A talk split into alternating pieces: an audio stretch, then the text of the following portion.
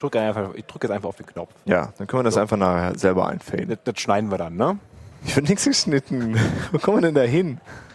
So, erstmal einen Schluck Cola.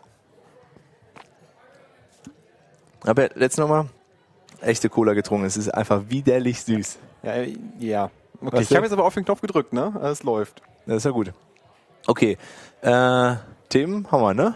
Themen haben wir, ja. Vielleicht sollten wir erstmal Hallo sagen. Ach so, ja, da sagt er nochmal Hallo, dann drehe ich auch mal hier die, die Bar raus. Genau, sei mal ruhig da. Aha, geht doch. So. Wunderbar. vielen Ja, ähm, willkommen zur ersten Ausgabe des, ähm, des Geek-Stammtischs. Ähm, nach wie vor äh, ohne Gast, das haben wir ein bisschen verpeilt, beziehungsweise wahrscheinlich durch das äh, wiederholte Verschieben dann auch irgendwie ein bisschen, naja. Und es sind Ähm, auch noch alle in Urlaub. sind auch noch wahrscheinlich alle im Urlaub, genau, ähm, nur wenig, ähm, ja. Ähm, ja, ähm, fangen wir, fangen wir mit, äh, mit Magst du uns nicht noch vorstellen? Also es ist wie Schon immer mit wieder? dem Basti. Ja, ja, natürlich. und der Dirk, Ja, aber das wissen hallo. doch sowieso alle. Hoffen, Nein. Ja, ja, ja. das muss man doch immer wieder sagen. Gut. Gut. Ja, kommen wir erstmal zum, äh, wo wir so ein bisschen aufräumen mit, mit letztem Mal. Also wir haben super viel Feedback bekommen von euch. Vielen Dank erstmal dafür. Ja, sehr cool. Dazu kommen wir aber gleich auch nochmal. Und dann sind wir freundlicherweise darauf hingewiesen worden, dass zwei Dinge nicht ganz so stimmen, wie, wie wir sie gesagt haben. Mhm. Zum einen hat Klaus uns darauf hingewiesen, dass die Refinements irgendwie dann doch noch da sind in einer eingeschränkten Form. In Ruby 2.0. In Ruby 2.0, genau. Allerdings irgendwie jetzt aktuelles, äh, wir haben jetzt keine aktuellen Informationen, was genau ist. Es scheint ziemlich chaotisch zu Also sein. äh, wir packen den Link ja noch in die Show Notes, aber ähm, also ich habe nach einer Stunde aufgehört, äh, diesen diese Diskussionen auf dem Bugtracker zu lesen, weil da sind eine Myriaden Kommentare und Codebeispiele und Design-Dingens und ähm, auf jeden Fall hat Mats äh, wohl schon vor drei Wochen oder so gesagt, ähm, dass er als Herrscher sagt, äh, der große Mats sagt, äh, Refinements kommen nicht rein, sondern nur so in so einer ganz, ganz eingeschränkten Form, dass sie viele, also viele meinen, dass das eigentlich nutzlos ist, so wie das reinkommt, aber ja, also kann man sich selber mal selber mal anschauen, Ja. ähm, was man dann davon hält. Ich genau. brauche es auch nicht. Und wir warten einfach mal drauf Ja. ab, oder wir warten einfach mal ab, was dann in 2.0 da ist. Und dann, ich meine, es wird jetzt sowieso keiner darauf aufbauen, irgendwelche Dinge schon anfangen zu implementieren. Genau. Das ist vielleicht eh eine schlechte Idee. Schaltner hat wahrscheinlich schon alles durchimplementiert in JRuby. Die arme Sau. der ärgert sich jetzt einen Arsch weg, dass das äh, Ja, ich glaube nicht. Nee, glaube ich auch nicht. Da ist ja auch wieder viel mit Performance passiert irgendwie, ne? Ja, wie immer. Die 1.7, 1 und 2 sind ja, gehen ja wieder ganz, ganz geil ab. Ja, und dann ähm, hat uns der Bodo noch darauf hingewiesen, der Unterschied zwischen RVM und RBNF. R RBNF hat auch äh, die Möglichkeit, wenn man in ein Directory Mhm. wechselt, dass dann eine andere Ruby-Version ähm, geladen wird. Da habe ich jetzt nochmal gerade nachgeschaut, wie das, wie das funktioniert. Und ich habe, wie gesagt, RBNF irgendwie einmal versucht äh, zu verwenden und das hat mich irgendwie total genervt, dass ich da alles mögliche nachinstallieren muss. Ähm, aber es gibt wohl diese Shims und dann kann ich mit RBNF Local und der Ruby-Versionsnummer ähm, eben auch angeben, dass ich jetzt hier an der Stelle eine andere Version haben will. Und das realisiert man, indem man seinen Pfad irgendwie anpasst. Also man muss halt irgendwie als allererstes Element in seinen Pfad, wie war das? Ganz, co- wo ist mein Cursor da? Du meinst jetzt RBNF, ja? Genau, RBNF und da packt man ganz vorne in den Pfad hier Home Directory .rbnf Shims und diese Shims sind so kleine Wrapper-Skripte um, um Ruby und die sorgen halt dafür, dass die richtige Ruby-Version anhand der .ruby-Version, die dann da in seinem, in dem aktuellen Verzeichnis liegt, geladen wird. .rbn-File ist das jetzt oder? Ja, warte, Ah, ich, ich ah, ja. schmeiß dir das mal hier auf den Beamer. Ja. Also, ne, es gibt halt hier unter, wir, wir verlinken das nochmal mit RBNF. Hm, zum Nachlesen. Und auf jeden Fall muss man halt ganz vorne in seinen Pfad Ja. dieses Shims Directory packen und darüber realisiert er es dann. Ist wie, Aber man wie, muss, also, also das heißt, der guckt dann nach, wo, in welchem Directory bin ich, gibt es dann einen RBN-File und benutzt dann eine andere Ruby-Version. Ja, das heißt ja nicht RBN, sondern .ruby-version, weil RBN wäre irgendwie langweilig gewesen. Äh, naja, auf jeden Fall benutzt er dann die Version, die dann da drin steht. In diesen Wrapper-Skripten führt er dann eine andere Ruby-Version aus. So habe ich das jetzt verstanden.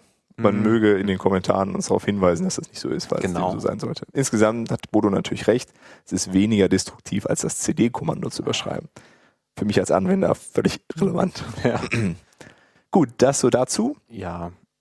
ich glaube, äh, also äh, wo du, meinte, er hätte da auch mit RBN irgendwie schon mal äh, Probleme äh, gehabt, aber äh, Gleiches äh, würde ich jetzt von RBN äh, behaupten, aus eigener Erfahrung. Deswegen, ähm, ich glaube, da tut sich nicht sonderlich viel. Also wenn man irgendwie mehrere Ruby-Versionen irgendwie haben möchte und das nicht alles so from scratch selber machen möchte, dann ist es, glaube ich, ziemlich gehopst wie gesprungen, was man da, was man da benutzt. Ähm, Ja. ich denke, beides funktioniert hinreichend, hinreichend gut und dann irgendwelche Edge Cases, da wird es, glaube ich, immer Probleme geben. Ja, denke Also, ich auch. Egal, äh, egal was man da jetzt benutzt. Da gibt ja noch ein paar andere, wahrscheinlich, Tools. Ja, auf jeden Fall da an der Stelle vielen Dank für, für die Kommentare Mhm. und die Korrekturen an der Stelle. Immer wieder gerne. Ja. Äh, ja, und dann noch was in eigener Sache. Ja, mittlerweile ist Sache auch so lange schon her, dass, äh, Ist auch schon keine News mehr. genau, aber wir sind jetzt tatsächlich in iTunes Ja. verfügbar Das und äh, in Instacast findet man uns auch. ja, das ist ja das iTunes-Verzeichnis, ne? Ja, genau. Genau.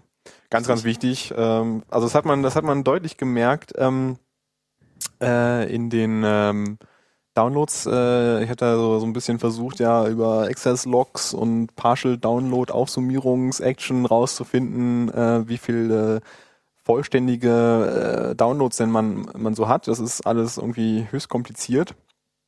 Ähm, man hat aber direkt gemerkt, sobald es im iTunes Store ist, ähm, haben, hat hier die, äh, die, die MP4-Version hier äh, rasend schnell äh, die, die MP3-Version ähm, überholt. Also, mittler, also am Anfang war die MP3-Version sehr, sehr dominant, weil das ist die Version, die auf der Webseite eingebunden wird, wenn, wenn du da auf den Play-Button Mhm. drückst. Und sobald halt iTunes da war, war irgendwie, äh, ja, also ich, wir haben jetzt irgendwie 2 zu 1 äh, MP4 wie- versus MP3 äh, Yeah. Downloads. Also die Zukunft ist äh, da und ich, ähm, ich schiebe das jetzt mal so darauf zurück, dass das irgendwie im iTunes Store dann da ist und da haben wir, genau, da ist halt der, da ist halt die, die, die, die MP4-Version verlinkt, weil wir davon Okay. ausgehen, dass ja da die, ja, das sind ja eh nur Apple-Devices. Ja, genau. genau. Ja, und ansonsten ist es jetzt auch bei BitLove. Bei, ne, ja, über genau, bei. Bit, bei, bei BitLove via BitTorrent, äh, der, es gibt immerhin einen Download, das war ich zum Testen. ich wollte einfach nur mal gucken, wie das, ähm, wie das so ist. Ähm, ist halt, ähm, ja, die, die, die Idee ist ja, dass, ähm, äh, dass BitLove quasi einen RSS-Feed bekommt, da die Media-Files sich ähm, anschaut, ähm, da dementsprechend dann Torrents im Prinzip draus bastelt und darum daraus wieder ein Feed zur Verfügung stellt, so dass man sich das in seinen die wenigen äh, BitTorrent-fähigen äh, Podcatcher äh, quasi hinzufügen kann und ähm, die benutzen dann die Ursprungsquelle als Webseed, wenn ich das jetzt nicht ganz falsch. Äh, also Mhm. wenn du jetzt einen Download startest, dann ähm, sorgen, also dann, dann das Bit, BitLove selber ist halt macht nicht nur den Tracker, sondern halt auch ähm, im Prinzip ist auch, auch ein Seeder. Und die ähm, gehen dann halt hin, wenn du sagst, du willst jetzt dieses Stückchen haben. Und äh, dann gehen die halt hin und ziehen das halt von unserem Server und leiten das sozusagen weiter, um so diesen Initial Seed äh, sozusagen hinzubekommen. Ah, okay, cool. Äh, wenn wir dann irgendwann mal äh, in die Zehntausenden von Hörer äh, kommen, dann bringt das natürlich was, um, also dann würde es theoretisch halt was bringen, um die halt zu verteilen, logischerweise, ne? BitTorrent-Prinzip. ja, und das ist mega einfach einzurichten, deswegen hab ich dachte ich, äh, gucke ich mal, mal einfach mal an, wie das so ist und hat irgendwie zwei Minuten gedauert und dann war gut. Also Ja, cool. war ganz lustig. Gut, aber ja, gibt es überhaupt irgendein iPhone-fähigen? Nee, iPhone, so, ach, bist du wahnsinnig. BitTorrent auf dem iOS, das, nee, nee. Ist doch mal was. Ähm, nee, es gibt ja dieses ähm, auf dem Desktop, ne? Da wird auch so mit Video und so. Ich vergesse leider immer den Namen. Das gibt's schon ganz lange. Ähm, Komme ich jetzt gerade nicht drauf. Und äh, ja, nee, also ich, ich weiß es, ich weiß es gerade nicht, ob es da überhaupt So, irgendwas ähm, gibt. Möglicherweise auf BitLove selber verlinkt, was da so ja, funktioniert, oder? ich, ich, ich weiß es gerade nicht. Ja. Hm. Ja, ansonsten, ja, ansonsten hatten wir ja dann ja auch äh, einen Tag später oder nee, doch, selben Tag. Ja, wir haben an demselben Tag noch. äh, haben wir noch äh, released sozusagen. Also das, ähm, die beiden oder eigentlich ja das eine Tool, das äh, GST Kitchen, die äh, Küche, in der unsere Podcasts äh, gebraut werden, damit sie veröffentlicht werden können. Ähm, direkt als Ruby Gem gepublished und die Website auch gepublished, um zu sehen, wie man das halt äh, im Prinzip benutzt. Äh, ganz kurz, äh, Miro. Miro, genau. Packen wir in die Show Notes. Genau. Miro. Getmiro.com. Genau. Und äh, GSD Kitchen genau als Gem veröffentlicht. Ähm, äh, fanden wir ganz cool, dass äh, auf, auf Honig da direkt äh, irgendwie darauf aufmerksam geworden ist, dass sie das halt ganz cool fanden. Die haben mich dann am nächsten, also beziehungsweise haben am nächsten Tag ein bisschen weiter noch nachgefragt, äh, wie das so funktioniert und ähm, ja, und äh, sogar äh, und, und, und, und weitere äh, deutsche äh, Podcast-Persönlichkeiten. Ähm, der Tim Brittloff hat äh, fand das auch irgendwie ganz ganz fa äh, faszinierend. Ähm, ja, also ähm, da müssen wir mal weiter dran arbeiten, ne? Ja. So ein paar Features fehlen da ja noch, ähm, ähm, aber das kam kam ganz gut an und äh, ja. Ja, wobei ich jetzt schon hinzugefügt habe, dass man Markdown Show Notes hm. einfach bei Auphonic einpacken kann Ah, und äh, Auto-Linking ja. und auch Auto-Twitter-Handle-Detection. Das war, das, war beim, das war beim letzten Mal noch ein bisschen äh, ätzend. So Richtig. Mit, also äh, Markdown konvertieren manuell und austauschen. Und ja, so. und dann war das Markdown, was wir aus dem ja. Preview-Ding da rausgezogen haben, irgendwie kaputt. Genau. Das ist auf jeden Fall jetzt alles cool und ja. vereinfacht den, gerade diesen Shownote-Prozess ja, dann einfach nochmal. Das ist äh, sehr schön, muss einfach sein. Genau. Ja. Ja, genau. So, das so ein bisschen zu den Metathemen. Mhm. Dann wollen wir jetzt mal zu, zu den zu den eigentlichen Geek-Themen kommen. Fangen wir mal wie immer mit Ruby an irgendwie. Ja. Was äh, ist passiert? Da gab es dann vor kurzem ein neues Patch-Release, mhm. die 362. Und das ist mir. Entschuldigung. Das kam an einem ähm, besonderen Datum heraus. Ja. Ja, am 24. nämlich. Achso, am 24. Das war ein Weihnachtsgeschenk. Achso, es war ein Weihnachtsgeschenk. Ja, ich habe es dann irgendwie den, den Samstag drauf beim Kongress gucken hier im Büro mitbekommen und den Basti dann direkt gefragt, ob er das Update schon gemacht hat, weil der ist ja immer ganz fix. Ja. Und er hat es zum Glück noch nicht gemacht, weil es Sec wollte, nämlich anscheinend. Ja. Äh, hat Travis irgendwie mh, reported ja, der, der, ja, ja, ich glaube, ähm, äh, also es haben diverse Leute bei Travis ein Problem gehabt, dass ihre Builds irgendwie kaputt sind und ich meine, dann hat äh, Matthias, ähm, Matthias Meyer äh, da irgendwie so ein Issue aufgemacht von, von Travis, muss ein bisschen so zu sammeln und äh, ähm, ich habe da noch ein bisschen weiter so rum, rumgegoogelt. Es gibt da halt auch einen Bug bei Ruby schon und irgendwie ist das äh, wohl ein Problem von Ruby und Garbage Collection und wird gerne durch Active Record getriggert oder irgendwas in Active Record. Das, also ich, ich, ich weiß nicht, ob sie mittlerweile weiter sind, um das äh, weiter einzukreisen. Also da, ähm, ja, müssen wir, könnt ihr selber auch nochmal reingucken, äh, was da los ist. Also ich habe jetzt äh, da, dadurch, dass jetzt was jetzt gefixt wurde in dem Patch Release eigentlich äh, irgendwie hauptsächlich irgendwie Windows und sonst irgendwas betraf, äh, habe ich jetzt auch äh, verspüre ich jetzt auch nicht den Drang, da jetzt äh, äh, der, da mir jetzt irgendwie potenziell Probleme einzufahren, auch wenn es jetzt mit äh, RVM und RBN natürlich auch äh, natürlich sehr einfach ist, das mal auszuprobieren, aber äh, also für, ja, eine, für irgendwas, was halt, was mir keine Feature, Speed und irgendwas bringt, ist mir das auch relativ egal. Das ist richtig. Aber es fällt auf jeden Fall aufgefallen. Es ist auch ganz cool, dass es auch bei Travis aufgefallen ist. Ähm, ja, und äh, ich glaube, die haben, weiß nicht, ob sie das schon gelöst haben, aber oder die arbeiten dran, dass sie irgendwie mehrere Patch-Releases, weil ich glaube, das ging nämlich, geht nämlich gar, gar nicht bei Travis, dass man, oh, dünnes Eis jetzt.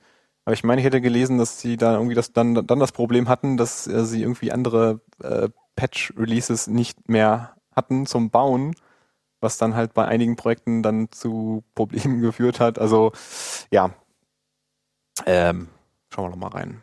Mhm. Ja. Okay, und dann ist äh, noch was mit so anderen. Ja, boah, das war passiert. lustig. Ich weiß gar nicht, das, oh, das ist auch schon wieder jetzt. Wir müssen häufiger podcasten, weil ich weiß nämlich gar nicht mehr so genau, wann, das, wann ich das äh, gesehen hatte. Ähm, zwei Sachen. Einmal äh, auf, basierend auf äh, EM-Skripten, diese so eine so eine M-Ruby to JavaScript äh, Compiler. Ganz kurz sag noch mal, was M-Ruby ist. Äh, mRuby ist ja die äh, embeddable Version von Ruby, die äh, Mats angefangen hat zu bauen vor schon einiger Zeit äh, mit so einem abgespeckten Feature-Set. Ähm, und ich glaube, das zielt darauf ab, diese japanische äh, Norm da, es gibt, ach, wie war das denn nochmal? Es gab irgendeinen Standard, ja, Ruby ist ja schon unter diesen Standard gefallen irgendwie. Ja, es gab aber irgendwas für Embedded nochmal, irgendwas war da noch anders. Ich, ich komme leider gerade nicht drauf. Ähm, auf jeden Fall, MRuby zielt halt darauf ab, äh, Embedded äh, zu werden in andere Systeme. Daher hat das einen deutlich eingeschränkten Funktionsumfang, weil es steht halt nicht alles zur Verfügung, wenn man jetzt äh, ja als als C-Library irgendwo mitläuft. Ähm, da gibt's äh, also das, was ich jetzt am besten kenne, ist halt ähm, äh, ArangoDB, wo halt neben V8 äh, für JavaScript halt auch mRuby für für Embedded Ruby innerhalb der NoSQL-Datenbank quasi zur Verfügung steht äh, muss ich mich auch mal näher, näher mit auseinandersetzen, weil ich glaube, das könnte noch ganz, äh, ganz spannend werden. Ja, ist auf jeden Fall das Projekt, für das Mats auch im Moment bezahlt wird. Ne? Richtig, bei, äh, ist er noch bei Engine Yard?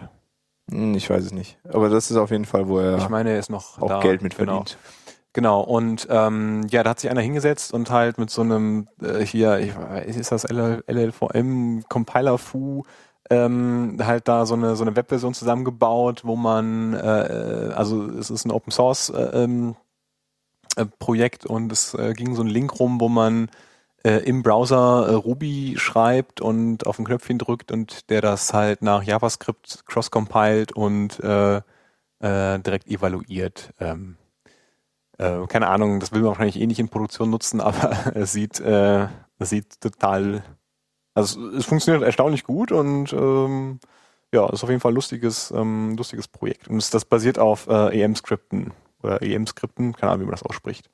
Ähm, ja, halt einen äh, Compiler. Ah, Okay. Äh, hier laut, laut Internet ist Mats bei Heroku hat er irgendwie. Ach, bei Heroku, ja. Heuer, ne? Ja, also ich bin mir nicht sicher, ob dann die ganzen Ruby-Leute entweder bei Engineer angestellt sind oder bei Heroku angestellt. Irgendwie Eins von beiden ist es dann. sind das Ne? also auf jeden Fall so zwei Punkte, wo die ja alle so hin, äh, hintendieren. Ne? Ja. Nee, also das, äh, das kann man sich auf jeden Fall mal anschauen, ein bisschen rumspielen. Wie gesagt, da gibt es so ein, so ein, so ein, so ein Try, äh, Try Ruby-like ähm, Version im Browser zum Klicken oder zum Tippen. Ganz lustig. Und äh, in unmittelbarer Nähe dazu ist dann noch, äh, wie heißt das, Ruby Flux, ne? Genau, von Charles Nutter. Ach, das ist von, ach ja, richtig, das ist ja direkt von Jar. Ja, ja, mhm. Ja, was macht er? Natürlich, äh, Äh, einen ein Ruby to Java Compiler. Ja. Freaky. Das gab's schon mal äh, in ähnlicher Form. Mm, Das nannte sich dann Doobie. Und Ach, dann, mhm. also da konnte man quasi äh, Ruby-Code schreiben, der so ein bisschen annotiert war, soweit ich mich erinnere. Und da ist dann Java Bytecode rausgefallen.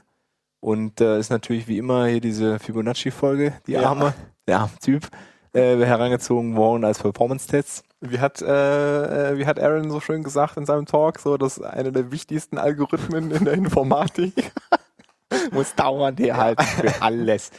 Ja. Ähm, ja, und das ist jetzt irgendwie nochmal neu aufgelebt. Und zwar, äh, ja, der kompiliert allerdings Java Source Files aus Ruby Code, Mhm. was irgendwie noch beeindruckender ist. Es Ja, gibt dann irgendwie so ein bisschen Ruby Flux äh, Java Glue Code, irgendwie so ein Ruby Object und so. Und es wird dann alles mit diesen, ja, mit Java 7 Features äh, relativ Sind wir, sind wir nicht schon bei 8? beacht. Ich habe keine Ahnung. Ich habe gedacht, dass, oder nee, Windows 8, ja, ich weiß nicht, ist ja auch Nee. egal. Also auf jeden Fall äh, wird immer im JRuby-Umfeld die tollen neuen Features von Java 7, dieses Dynamic Invoke, Invoke Dynamic, Mhm. heißt es Ja, ja, die haben ja Dynamic? irgendwelche Extensions für, ähm, äh, für ja, dynamische Sprachen jetzt, äh, genau. Genau. Nee, Java 8 ist das nächste Release, glaube ich. Ah, okay. Auf jeden Fall dadurch, äh, ja, fällt da im Grunde Mhm. Plain Java raus und das lässt sich dann Das muss man ganz so schön mit. Java C schön compilen und dann kann man es Richtig. ausführen. Auf jeden Fall. Ja, du kannst ja auch äh, in so einen Maven-Bildprozess einbetten. Ja, natürlich. Ich meine, du musst ja auch irgendwie dann Ruby herbekommen und so. Nee, also ähm, ja, sehr lustig. Also es gibt relativ wenig Dokumentation, zumindest habe ich äh, letztes Mal, als ich geschaut habe, da irgendwie relativ wenig. Es gibt da so ein, so ein, so ein, Usage-Example ne, äh, in der README und dann war es das eigentlich auch schon. Äh, ich habe keine Ahnung, wo da die Limits sind, ähm, aber ähm, als, als Idee zum, ja, also es ist halt ein ganz, ganz ja, ich finde es cool. Ja, definitiv. Um es kurz zu machen, ja. Also es zeigt ja auch einfach, was, äh, ja, ich weiß nicht, ob das einfach dann auch so ein bisschen einmal immer abfällt bei JRuby-Implementierung, um rauszufinden, was so die Grenzen von Java sind, wo man noch hingehen kann. Ja, Ähm, aber ich glaube, das ist nochmal eine andere Ebene, ne? Also wenn du halt, wenn du halt tatsächlich äh, so, so auf der auf der lexikalischen Ebene hingehst und den Ruby-Code liest und den halt in Java übersetzt, ist ja was anderes, als wenn du ähm, in, in JRuby halt da, ich weiß es nicht, keine Ahnung. Also, Ja, aber auch dynamische Methodenaufrufe funktionieren ja dann. Also du kannst so. auch ja. dynamisch in Ruby coden und das muss ja in Java dann abgebildet werden. Ah. Also dazu kenne ich mich jetzt einfach mit Java zu wenig aus, Ja. aber laut README ist es dann irgendwie diese Java Virtual Calls, was immer das genau ist. Mhm. Äh, aber Gegenteil, ja, nee. scheint relativ viel zu funktionieren Mhm. und das ist schon irgendwie ziemlich spannend. ja. Äh, definitiv ist auf jeden Fall die, die JRuby äh, Laufzeitumgebung, ja, finde ich somit die interessanteste Mhm. Alternative im Moment. Obwohl ich immer noch nichts Ernsthaftes damit gemacht habe Ja, und jetzt auch wieder schlimme Stories in letzter Zeit gehört habe. mit JRuby. JRuby, genau. Mhm.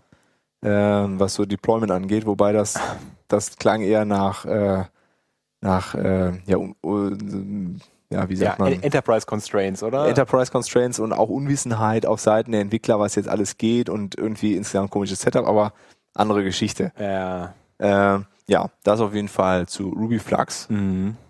Auch super spannend. Ja, definitiv. Gut, dann Rails gab's.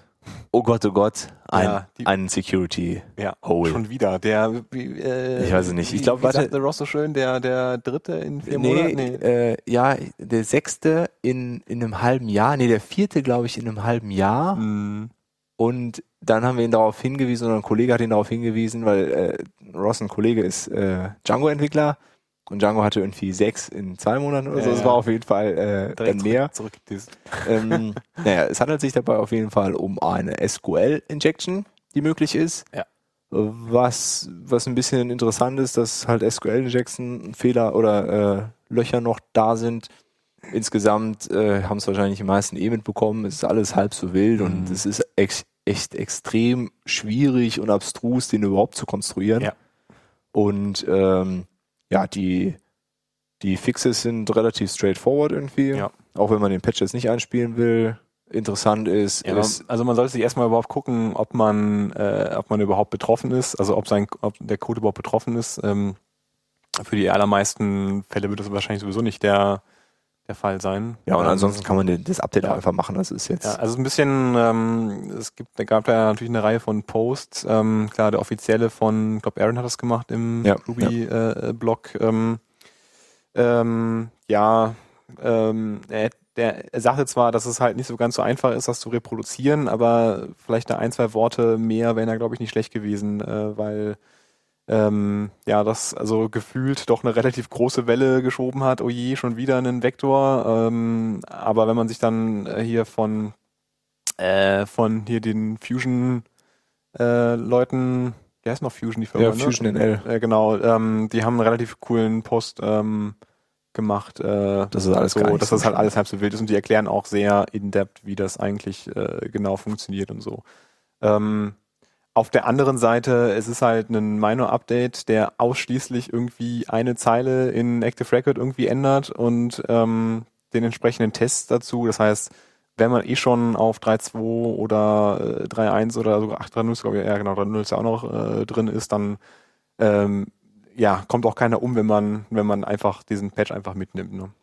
Ja, Für zwei, weißt du, wie das für die, für die, für die Zweierwelt aussieht? die Zweier ist nicht unterstützt. ist nicht unterstützt. gibt also, keinen. betrifft es denn, also betrifft es denn auch die Zweier? Ja, es betrifft alle Versionen. Okay. Ich dachte, das wäre so ein Arel-Ding gewesen. Äh, und zwar, nee, es ist, ähm, warte, hier war nämlich der, ich hatte es nämlich in der Google Group gelesen Mhm. äh, und Affected Versions irgendwie alle. Ah, nee, Und es gibt nämlich auch einen Patch für die not- 2-3er. not defected, none ist ja auch. Ja, es gibt auf jeden Fall einen Patch-File für die Dreier. Äh, Zwei. hier, Äh, für die Zweier, Mhm. genau, im Zwei, Git-RM-Format. Ja. Und ähm, ja, Ja. und äh, wa- was ich hier in dem Google Group Kommentar nochmal ganz interessant fand, die, es ist eigentlich nur noch 3.1 und 3.2 unterstützt und alle anderen Versionen, was man auch daran sieht, dass für die 2.3er halt kein Release rausgekommen ist. Ähm, ja, ist eben, ja, hat er nochmal darauf hingewiesen, dass Ja, mein man Gott, bitte bald auch mal updaten das ist sollte. ja auch schon ein bisschen betagt mittlerweile, ne? Ja, du ja. guckst jetzt traurig. Äh, ja, ich guck traurig, weil ich immer noch so eine App betreuen muss. Ja. Ist ja sogar noch auf Ruby, äh, ja. Noch, sprechen wir- ja, auf, sprechen nein, wir nicht sprechen nicht darüber. Ja, auf jeden Fall gibt es Patches dafür. Ähm, aber wie gesagt, Vorsicht, äh, vorher mal gucken, ob man da überhaupt äh, von betroffen ist. Ja. So, dann äh, ja, mal ein bisschen wieder zu Design, Ja. Software-Design. Meta. M- Meta, Meta, ja, Meta, Meta. Äh, da gab es zwei Posts, die irgendwie in, in Zusammenhang oder äh, ja, in Zusammenhang stehen und zwar Kommst du mit dem Kabel zum Kühlschrank und kannst mir noch äh, eine Gaffelsbrause? kannst auch ein Bier haben, wenn du möchtest. Nee, nee, nee. Moment. Naja, auf jeden Fall ist es so gewesen, ich hole dir erstmal hol dir erstmal ein Getränk. Ja, Moment. irgendwie ein bisschen Durst. Klebt. Also ich habe den, äh, ja genau, äh. Corey. So. Ja, ich glaube, es hat angefangen mit dem Post von David Heinemeier Hansen. Über Sunny Oh. Boy. Sunny Boy, genau. Und der hatte auf jeden Fall sich dazu, äh, der heißt Put Chubby Models on a Diet with Concerns. So, und da erklärt er nochmal mit Concerns und Active Support Concerns und wie toll das doch alles ist, Dinge in Module auszulagern und dass die ganze äh, Basecamp Codebase voll davon ist und das der einzige Grund ist, warum überhaupt alles so toll und wartbar ist. Ähm, teilweise, um das vielleicht vorwegzugreifen, ist das, also es ist auf jeden Fall ein lesenswerter Artikel Mhm. und in vielen Dingen ist es auch richtig, weil er spricht dann so Sachen von Taggable, also Erweiterungen Ja, auf. hat schöne Beispiele. Äh, genau, die Beispiele sind sehr gut. Ja. Äh, was er, da, er er redet dann so ein bisschen diese, wo wir letztes Mal auch schon drüber gesprochen haben, irgendwie so, so Helper-Objekte, in die man das auslagern kann. Also echte Klassen, nicht in Module. Ja, wir haben letztens, ja genau, wir haben letztens über äh, Composition. over Inheritance Genau. Ja. Mhm. So, und das redet er ja nicht so richtig schlecht, aber sagt, ja, das, das gefällt ihm halt nicht so. Er will das alles irgendwie in, in Active Record drin haben, in seinen Models, was ja auch irgendwie so der Rails Way ist. Dazu hat dann Corey Haynes mit seinen Katzen eine Gegenposition mh, auf seinem Blog gehauen. Why I don't use Active Support Concern. Mhm. Ein sehr langatmiger Artikel. Also für alle, die es lesen wollen, die, die ersten paar Absätze sind getrost zu überspringen, weil er da einfach nur erklärt, wo er da irgendwie drauf gestoßen ist. Also das Work Environment, wo Ja. er da gerade hängt. Ja. Ähm, naja, auf jeden Fall hat er sich, ist er da ein bisschen drüber ge- gestolpert. Der Hintergrund ist, ist eine bestehende Codebasis Mhm. Und Module laden andere Module, was laut ihm, und da würde ich ihm 100% zustimmen, auf jeden Fall ein Design-Smell ist, wenn Module, andere Module als Abhängigkeit mitbringen und dann auch selber irgendwie inkludieren, über, auch alles über Active äh, Support Concern Ich habe das, ja, ich hab das ja auch gelesen. Ich habe auch beide gelesen, glaube ich. Wobei den von DHH auch schon, der ist ja auch schon, ein paar, das hätte jetzt in letzter Zeit ein paar Blogposts raus, Ja. rausgehauen. ja, ja. Ähm, ist auf jeden Fall schon ein paar Tage her, dass ich das gelesen habe. Auch den von Corey habe ich auch gelesen, äh, inklusive Katzenbilder. Also es sind bestimmt neun Katzenbilder in diesem Blogpost drin. Ähm, naja, ähm, was, äh, was wollte ich eigentlich sagen? Ach so, ähm, äh, also das, das Problem, was ja Corey hat, ist ja, äh, wenn ich das jetzt richtig in Erinnerung habe, dass das so versteckt passiert, dass du dass so diese Dependency Management von den Modulen, die du mit den Active Support Concern dir irgendwie reinholen kannst, dass die dann automatically andere Sachen laden und dass er dann beim Testen irgendwie äh, das Problem hatte, dass das eine geladen war, das andere nicht oder Ja, was jetzt, ja, fang, ja, lass noch mal ein bisschen weiter vorne anfangen, weil er geht halt immer hin und zieht halt so Module einfach im Test so einzeln irgendwo raus in leere Klassen, also um die halt in Isolation testen zu Mhm. können, also leere Klassen in Anführungszeichen, Ja. äh, um die in Isolation testen zu können und das hat halt nicht funktioniert. Ähm, ah, und dann hat er sich das halt nochmal genauer angeguckt, was Active Support Concern nämlich genau macht und er ist bis dato aus, davon ausgegangen, dass es nur Syntactic Sugar für Include Extend ist, mhm. was ich ehrlich gesagt auch der Meinung war. ja, Ähm, was sich halt aber halt herausgestellt hat, dass es dem nicht so ist, ist nämlich, wie du gesagt hast, Dependency Management in gewisser Weise. Es hält nämlich nach, also der Code ist auch verlinkt, äh, und es hält halt irgendwie nach, was jetzt schon inkludiert ist und sorgt dafür, dass das alles in der richtigen Reihenfolge ist. ja, Und da sagt er halt, okay, das kann man machen, muss man aber nicht. Und man zieht sich halt Dependency Management mit rein für Dinge, die sowieso ein Design Smell sind eigentlich. mhm. Und er ist halt eher ein Fan davon, einfach Include Extends zu verwenden für, äh, für diese Module. Und der eigentlich interessantere Punkt in dem Artikel ist nämlich mal wieder Naming. Ja. Weil Concern ist so seiner Meinung nach und so dem, was man so irgendwie auch in der Literatur findet, orthogonale Funktionalität, die über verschiedene Klassen geteilt werden muss. Sowas wie Taggable zum Beispiel, Logging, Authentifizierung sind so typische orthogonale Themen irgendwie. Das sind Concerns, die kann man gerne als Module irgendwie einbinden.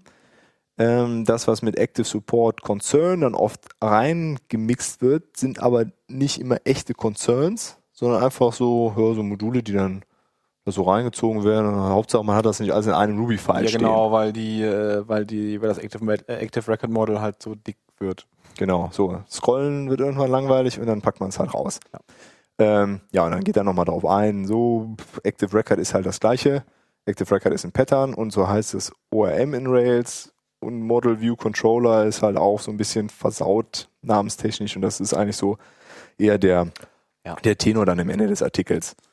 Durchaus, durchaus valide. Es gab da auch nochmal irgendwo einen Artikel, da hatte ich letztens mit irgendwem drüber gesprochen, dass es grundsätzlich blöd ist, sein ORM nach dem Pattern zu benennen, was es implementiert. Was Mhm. natürlich mit Data Mapper, also es, es kam glaube ich aus der Data Mapper Richtung und es ist da natürlich genau so wieder. Ähm, es ist ja auch manchmal nicht ganz einfach, wie man es nennen soll. Also wa- warum ist das äh, nicht gut? Ähm, Also ich könnte mir das jetzt, jetzt, jetzt halt vorstellen, wenn du halt an, an bestimmten Stellen abweichst oder so, dass es dann Erwartungen weckt, die du gar, gar nicht erfüllst oder so? genau, oder? zum einen weckt Mhm. Erwartung und zum anderen, du, du redest halt, ja, es ist nicht mehr ganz klar, über was du redest. Oh ja. So ist es halt auch, ne, was, was Corey Haynes meint, in der, viele Leute in der Rails-Welt sind nicht unbedingt vertraut mit Active Record als Konzept und mit anderen Konzepten, die in, in der Rails-Welt einfach ein bisschen anders von der Terminologie gebraucht werden. Und jetzt hast du halt diesen Clash, dass, wenn wir Ja. über Active Record reden, ist nicht ganz klar, meinen wir das ORM, meinen wir das Pattern, meinen wir eine Mischung aus beidem Mhm. und das macht es halt dann schwierig. Ja, das stimmt, das stimmt. Ja. Ähm, insgesamt auf jeden Fall zwei, zwei lohnende Reads und passt ja auch so ein bisschen zu dem, was wir letztes Mal schon gesprochen haben. Und wie, wie teilt man überhaupt seine, seine Codestruktur auf? Ist sowieso immer ein spannendes Thema, finde ich, Ja. weil triviale Anwendungen sind ja irgendwie vorbei. Ja. Also das ist ja dann alles nicht so spannend und interessant wird's ja, äh, was mache ich mit meiner App, wenn sie ein bisschen größer ist? Wie kriege ich den Code strukturiert Ach, ich glaube, da, ich glaub, da muss man noch nicht mal wirklich große Apps für haben. Also das kommt schneller, als man, als man gucken kann. Das, Ja. Äh, Das denke ich auch. Aber oft ist ja dann immer die Argumentation, ja, lass das normal nicht so machen. Lass erstmal so ganz normal Ja, mit Active Model, äh, mit Active Record Zeug bin, ich, anfangen. bin ich auch häufig ein Fan von, ehrlich gesagt. Also, äh, dass man, also man, man kann auch Gefahr laufen, zu viel, äh, zu viel Best Practices und so direkt von vornherein so aufzunehmen und alles im ersten Rutsch halt direkt perfekt zu machen. ja, aber du musst ja trotzdem irgendwann die Kurve kriegen. Und das ist ja auch, das äh, ist die Kunst, ne? das hat Corey Haynes halt auch gesagt in seinem Artikel. Das Anfangen, den, den Speed nehmen, ist cool, aber irgendwann muss man halt den richtigen Zeitpunkt erwischen und dieses Zeitfenster ist, glaube ich, relativ eng. Ja. Äh, den, den Switch hinzukriegen und anfangen, Dinge äh, rauszuziehen und ein bisschen verteilter aufzusetzen.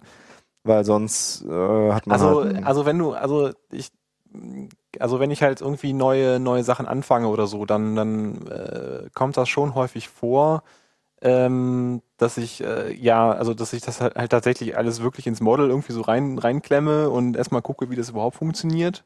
Und sobald es halt dann funktioniert, fange ich in der Regel auch an, das direkt umzubauen. Das ist jetzt nicht so, dass man das ja dann jetzt erstmal ein paar Wochen lang liegen lässt oder so, sondern ähm, ne, dass das so ein bisschen, dass man so ein bisschen Gefühl dafür bekommt, was man da eigentlich, also wie das halt eigentlich aussehen könnte und so weiter, ne, wie der, wie die Abläufe sind und was man da halt, also ne, das, das eigentliche Modellieren. Ähm, ja, okay, ja, das ist ja aber und dann fängst das du ist ja auch auf einer schreibst ganz du, anderen dann, schreibst du Ebene. deine Ne? Tests dazu und dann fängst du an, das äh, wieder äh, auseinanderzuziehen. Und du schreibst die. Tests dann nach, ja, interessant. Ja, manchmal. Nee, aber das finde ich ist, äh, ja klar. Aber ich Das- meine, wenn du jetzt an ein bestehendes Projekt rangehst, ja, Ja. Wo, schon, äh, wo schon ein bisschen mehr Code da ist und du jetzt dann anfängst, da jetzt äh, Funktionalität äh, hinzuzufügen oder sowas, dann ist das was anderes. Das finde ich, ist ein bisschen was anderes. Also ob du jetzt von der grünen Wiese herkommst und dann direkt so mit äh, größten Erwartungen und äh, nee, besten hier Vorsätzen da rangehst und du kommst halt vor lauter Mhm. vor lauter Prinzipien gar nicht mehr irgendwie äh, Funktionalität irgendwie zu realisieren, weil du Ja, ja, ne, klar, dich da so, klar. du stolperst halt dann darüber. Ähm, ja, also das ist ähm, ja ist auf jeden Fall nicht einfach, da den richtigen den richtigen Punkt zu finden. Ja, und also gerade was du auch gesagt hast, also während einer Feature-Implementierung, da kann man ja, also Hauptsache, wenn es in Master geht, ist es halt sauber. Und also auch wenn man jetzt später an, an ein bestehendes Projekt kommt, neues Feature, kann man natürlich irgendwie, um explorativ da durchzugehen, ein bisschen rumsauen. Ja. Da will man ja vielleicht auch, um so sich so ein bisschen in dem Code überhaupt recht, zurechtfinden zu können. Was ja oft nicht immer ganz so einfach ist. Mhm. Dass man erstmal so ein bisschen ein Gefühl dafür bekommt, okay, wenn ich jetzt hier was einbaue, was, was hat das alles für Ja, Auswirkungen? wie, wie fühlt sich die API an, die ich da ha oder was möchte ich für eine API haben, wo ich, wie, wie ich mit dem Model rede, also wie soll der, wie soll mein Flow überhaupt sein? Ja, aber dafür macht es halt total Sinn, erstmal einen Test zu schreiben. Ne? Ja. Weil dann benutzt es ja auch. Ja. Aber, naja, gute Vorsätze, ne? Ja. Neues Jahr und so. Ja, Äh, ja, ist nicht immer ganz einfach. Ja, gibt's glaube ich, selten so den goldenen Weg. Ist immer so ein bisschen auch abhängig, so, ja, also ich habe da auf jeden Fall, äh, macht das immer so ein bisschen abhängig der davon, ist das natürlich immer alles nach, äh, nach Lehrbuch. und, Nee, eben genau äh, nicht. Und Ja. ja, das, das finde ich ist auch so irgendwie, ja, man kann ja nicht immer alles nach Lehrbuch machen, weil Situationen sind eben nicht so wie im Lehrbuch Ja. geschrieben. Selten. Ja. Können wir das Thema eigentlich abhaken, ja, oder? ja, Bevor wir uns hier ja. uns noch länger sinnlos darüber unterhalten.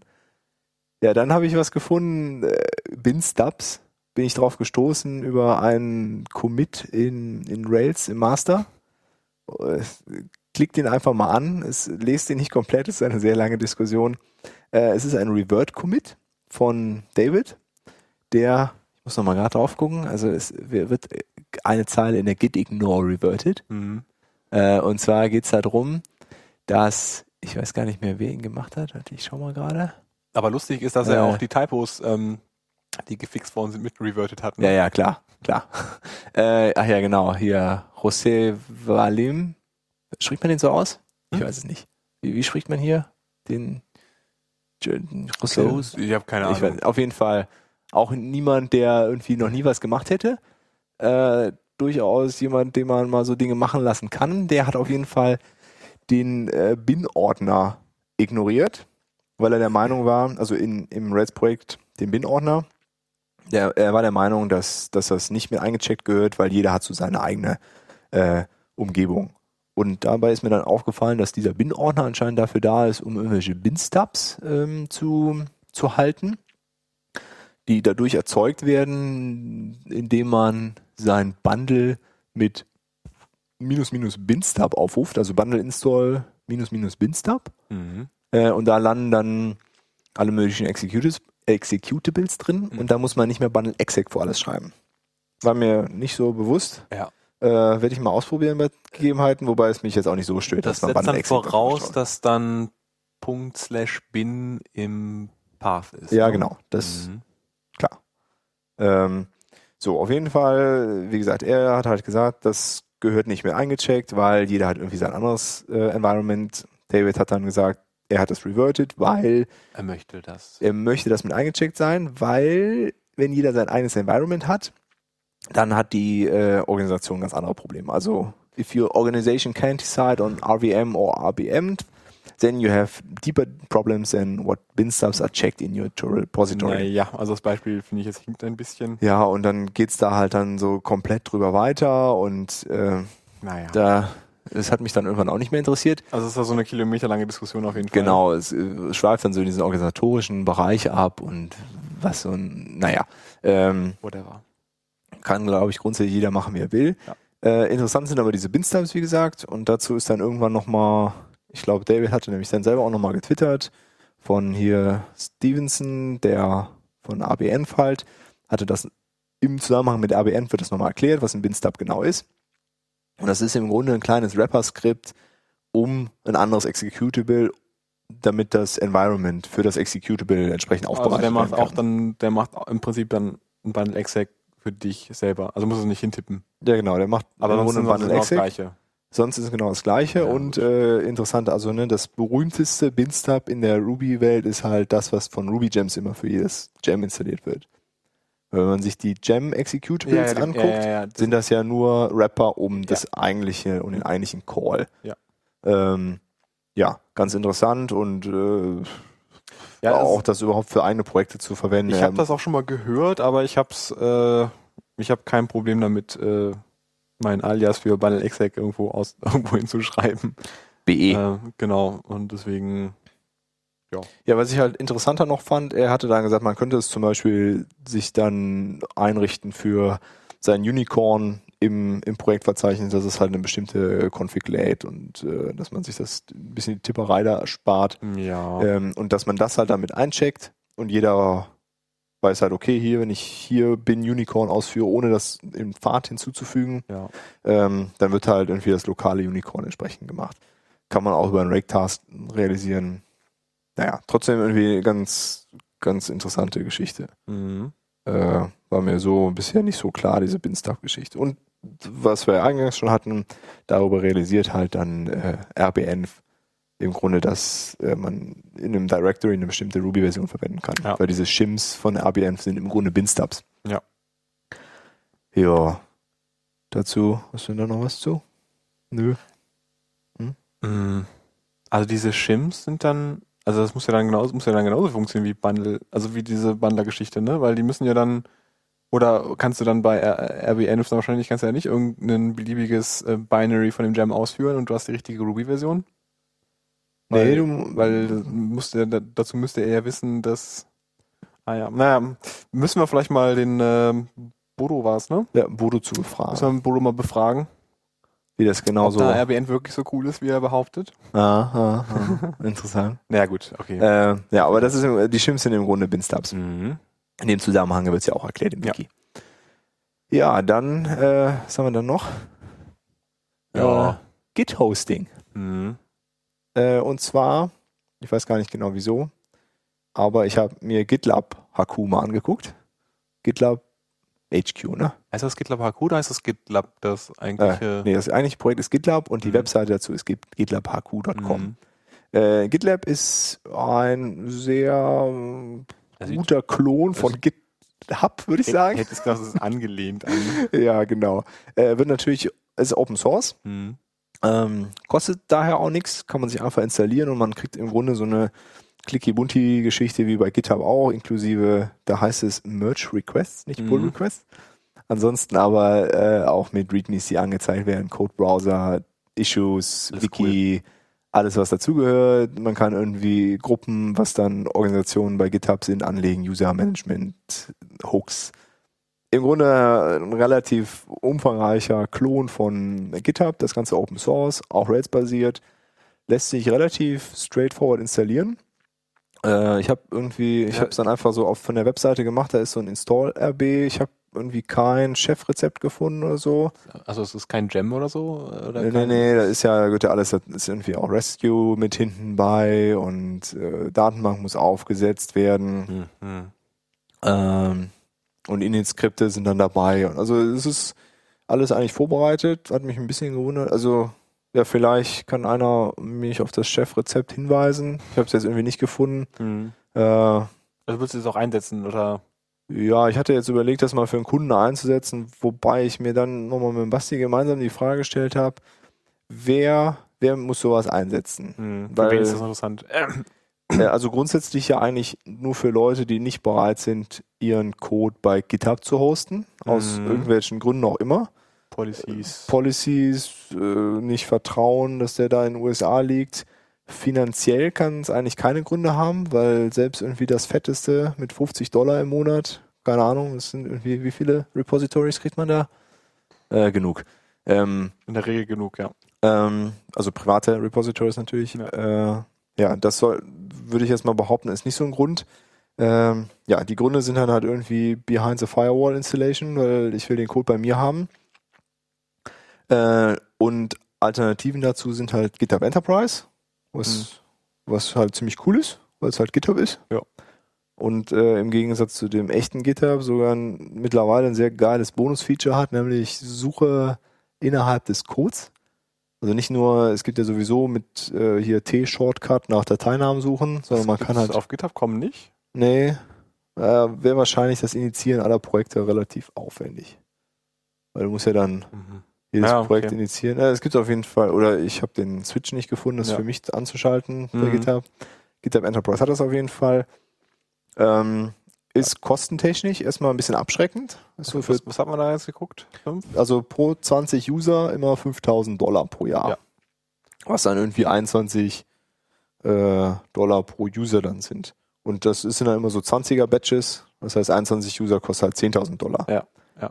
Ähm, So, das haben wir dann mal überlegt, wenn man das jetzt hier so umlegen würde, äh, dann muss man schon, also man darf dann auch nicht viel an Ho- äh, Aufwand in GitLab stecken, damit Nee. sich das rentiert. Also gut, jetzt im, im Vergleich zu ähm, GitHub Enterprise meinst du jetzt? Ja, genau. Ja, also ja, Ne, man will es ja irgendwie dann auch ausfallsicher und den Server muss man pflegen. Und ich glaube, dass, dass in der Regel die Überlegung ja eher äh, GitLab oder GitHub.com Private äh, Repos, äh, Git, GitLab oder GitHub.com Private Repos ist. Die ja, meisten. das kann gut sein. Und Weil dann die, frage ich mich die auch. meisten sehen noch nicht mal als GitHub Enterprise äh, als Ja, mögliche ja Option, das, das glaube kann ich. gut sein. So, und da ist es halt auf jeden Fall, ähm, das ist auf jeden Fall so, möchte man sich halt wirklich den Aufwand machen, sofern es mit GitLab überhaupt geht, mit hier mehrere Server und irgendwelche RAID-Setups und Backups und äh, Updates und wie viele, wie viele Manpower möchte man da wirklich reinstecken, um das halt so zu betreiben, wie GitHub betrieben wird. Gut, GitHub hat jetzt in den letzten paar Monaten durchaus ein paar Ausfälle gehabt, ähm, aber im Großen und Ganzen äh, machen die ja schon einen verdammt guten Job. Und ähm, das ist halt auch so ein, auch irgendwie so ein, so ein Punkt, den sich halt, der, den man sich halt irgendwie selten so bewusst macht. Also was Ja. ist, wenn es halt immer nicht geht? Also bei GitHub Enterprise gibt es halt auch einen super Support ähm, auf den diversen äh, Kanälen. Also da merkt man, dass sie da auch äh, riesen, mittlerweile auch ein ziemlich großes Team dahinter haben, die den, die, die, äh, die den Support machen. Und ähm, ja, das äh, fällt halt weg, wenn man das halt so selber macht. Ne? Und dann, ich, ich glaube, für die meisten ist es, macht halt keinen Sinn. Also die meisten sollten ihre, ihre Energie doch dann besser in ihre App oder ihr Produkt stecken, anstatt das irgendwie Es gibt eh genug zu so betreiben. pseudo, pseudo günstiger selber irgendwie ähm, zu machen. Ja. Also man muss eh seine eigenen, also man hat seine App zu betreiben Ja. Und die Energie kann da ruhig dann lieber da reinfließen. Das äh, denke ich auch. Bei GitHub Enterprise ist natürlich das gleiche Problem. Ähm, ist halt auch nicht so von, von Haus aus dann direkt äh, ordentlich äh, redundant und gebackupt aufgesetzt. Da muss man sich natürlich auch selber drum kümmern. Deswegen ist ja dann der, der, der Vergleich dann wahrscheinlich dann auch ein bisschen ähnlich. Ne? Nur, Aber da kriegst halt, du zumindest eine VM und die, das Update ist halt einfach ja, ne, Update ist super. Also Maintenance, also so, soweit ich das jetzt von AdCloud jetzt mitbekommen habe, ist Maintenance halt, äh, oh, es gibt ein neues Update, warten wir mal bis abends, bis keiner mehr arbeitet, auf den Knöpfchen drücken und eine Minute, Minute später ist ähm, läuft neue alles. Version drauf und läuft. Ähm, nee, aber ich meine jetzt ja so Backups, ne, Daten, Datensicherung äh, und so weiter und so fort, Ja. muss sich ja auch, äh, auch selber drum kümmern. Aber halt entsprechend mit Support von, ähm, von GitHub. Als Alternative zu GitHub Enterprise kann man vielleicht noch hier Stash von Atlassian nennen. Ach ja, richtig, das gibt's ja Die haben auch. Pull Requests. Die dürfen sogar Pull Request heißen dann? Ja, oder? ich weiß nicht, ob die Pull Requests heißen, aber die haben auf jeden Fall auch so ein Konzept. ja, richtig. Ähm, und das ist auf jeden Fall. Das ist aber, ist das nicht so ein One-Pay-Ding? Oder ist das auch so ein, so, ein, so ein Software? Ich weiß es gar nicht genau. ist auf jeden Fall insgesamt viel günstiger. Ähm, Atlassian. Ja, also die Leute, die halt wirklich sagen, ähm, wir wollen zwar die Pau also ich, ich kenne nur, ich kenne nur ein Unternehmen, das GitHub Enterprise benutzt selber. Ähm, Ja. Ah ja, One-Time-Payment, genau. Stage ist One-Time-Payment. ja, Und da ist, ähm, ja, ist dann halt irgendwie bei 50 bis, also 51 bis 100 Usern Ja, zahlt ja. man einmal die 6000 Dollar. ja. Das ist auch deren, deren großer, äh, große Abgrenzung gegen GitHub Enterprise. Ja, äh, ja insgesamt ist wahrscheinlich für, für Leute, die bereit sind, sowas zu machen oder diese Anforderungen haben, sollten möglicherweise besser auf so einen kommerziellen Anbieter ausweichen. ja. Ähm, bei Stash ist ganz interessant, äh, Atlassian betreibt ja auch Bitbucket, Ach ja, richtig. Das haben Als- wir gekauft, ne? genau, äh, als offene als offene Variante. Da ist es ja so, dass die Private Repos auch frei sind. Also man kriegt ja, ich weiß nicht wie viele, weiß ob es alle, nicht, ja. Mhm. Aber man kriegt auf jeden Fall ein paar freie private Repos, was der Grund ist, warum ich irgendwann mal auf so ein Bitbucket-Ding da klicken musste. Das war, hat nicht so viel Spaß gemacht, ehrlich gesagt. Ähm, der interessante Teil bei, bei Atlassian ist, dass Stash eine komplett unabhängige Implementierung ist. Ah, okay. Ich dachte, das wäre dann die, das Pendant quasi. nee, die haben äh, das komplett from scratch, Ja. äh, speziell auf diese Behind the Firewall Ja. Installation äh, angepasst. Und das passt natürlich super mit Confluence und den ganzen anderen Atlassian Sachen zusammen und ist rock solid Java Software. Yeah. Naja, ähm, das auf jeden Fall so als Hinweis, dass äh, Aber Station als ist, dann auch, äh, ja, also ist auch wie GitHub Enterprise, ne? Also genau, das ist wie ja- GitHub, das ist das Konkurrenzprodukt zu GitHub Enterprise im Ja. Grunde. Und das, wo wir jetzt, Ja, also, das einfach noch Was so genannt haben. also der, der Faktor, der mir dann gerade auch noch äh, eingefallen ist, ist natürlich, wenn du eh dein, dein Ops-Team äh, äh, Team irgendwie hast, ne? Also deine Leute, die wirklich Betrieb machen den ganzen Tag, ähm, ist dann halt die Frage, ja, schafft man es dann nebenbei dann auch noch äh, das dann damit zu hosten? Weiß ich nicht. Also da, da, du hattest das ja nur kurz angetestet im Prinzip, ne? Also du weißt jetzt nicht, wie das, welche Tücken da unter Umständen äh, da Nö. noch so noch so vorbeikommen, ne? Nö, weiß ich nicht. Ja, Also also, ich denk, erstmal ganz gut aus, auch auf einer äh, Also- VMware. also wenn man, ich, ja, ich weiß nicht, also so, so teuer ist GitHub kommen jetzt nicht und ähm, ja, also die meisten, die ich kenne, machen auch GitHub. Also ja, die Anforderung muss ja erstmal haben, dass du das nicht da haben Ja. willst, den Source Code. ja, manche sind halt paranoid, ne? Genau. Ja, so. So, dann sind wir eigentlich schon wieder. müssen wir mal zu Ende kommen auch hier. Ja, Ne? ne? Eigentlich Ja. haben wir nichts mehr. Vielleicht so noch den, den Rand des Monats. Ja, das ja, also zum Abschlussrand. Den Abschlussrand natürlich von Linus Torvalds. Ja, Äh, ist folgendes passiert.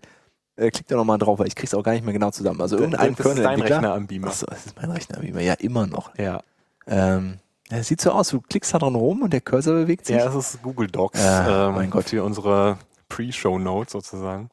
Äh, genau. So, auf jeden Fall ein Kernel-Entwickler hat äh, behauptet, es war welches Programm? B -b -b Ja, irgendein Irgend- Programm. Irgendwas mit Sound, glaube ich. Ja, ja, irgendwas Hier, äh, Das ist aber- Pulsaudio, genau. Ist aber auch eigentlich egal. Genau, auf jeden Fall irgendein Programm ist abgeschmiert. Aber wie, wie fängt denn diese E-Mail denn an? Mauro, shut the fuck up. Ja. ähm, ja, es geht auf jeden Fall im Grunde darum, dass, also Grundregel Nummer eins bei der Kernel-Entwicklung ist wohl, es ist immer ein Kernel-Bug, niemals ein Bug des Programms, ganz egal was passiert. Ähm, we never blame the user programs. Never ever sogar. Äh, ja, das ist, äh, das ist das eine. Ähm, so, nachdem er das klargestellt hat, wird, dann, wird der, der arme Kerl darauf hingewiesen, dass sein, dass der entsprechende Commit total utter and crap ist.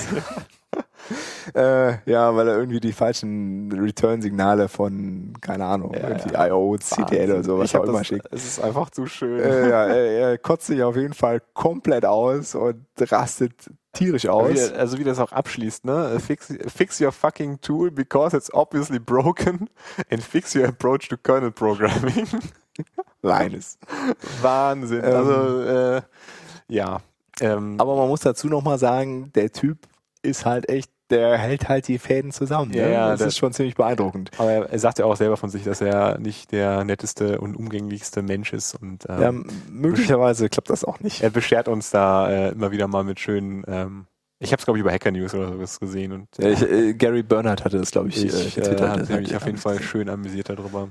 Ja, Ähm, ja, also genau, und dann, äh, jetzt hattest du auch, glaube ich, gefunden, ne? Äh, dass man bei der Andi hatte das gefunden. der Andi, oh, unser Vollnerd hier, dass man äh, bei Jabba.org, ähm, also dass es bei Jabba.org ein Conference, ähm, ein Conference, wie heißt das, Service mit Jabba? Ich weiß gar nicht. Keine es gibt halt conference.jabba.org, wo man äh, Groupchats ähm, einrichten kann für Umme. was super äh, cool ist. Ähm, was super cool ist. Ähm, genau, wenn man irgendwie mal sowas äh, braucht, um zu starten und jetzt nicht unbedingt jetzt irgendwie für HipChat, Campfire oder sonst irgendwas Geld ausgeben möchte. Ja, wir brauchen es halt hauptsächlich so hier irgendwie im Homeoffice bei uns. Das ist denn da jemand da? ist jemand da, was Essen war und äh, ja, Weil wir das wollen, ist ja, eigentlich so das Wichtigste. wir wollen ja unsere Kopfhörer nicht abziehen, deswegen müssen wir ja irgendwie einen äh, Ja, asynchrone Kommunikation asynchrone, ist ja auch äh, nicht invasiven ähm, Kanal haben. Richtig. Gut, dann Gut. Äh, lassen wir es mal für heute dabei und ähm, Ja, dann äh, bis bald. bis bald. Tschüss. Ciao.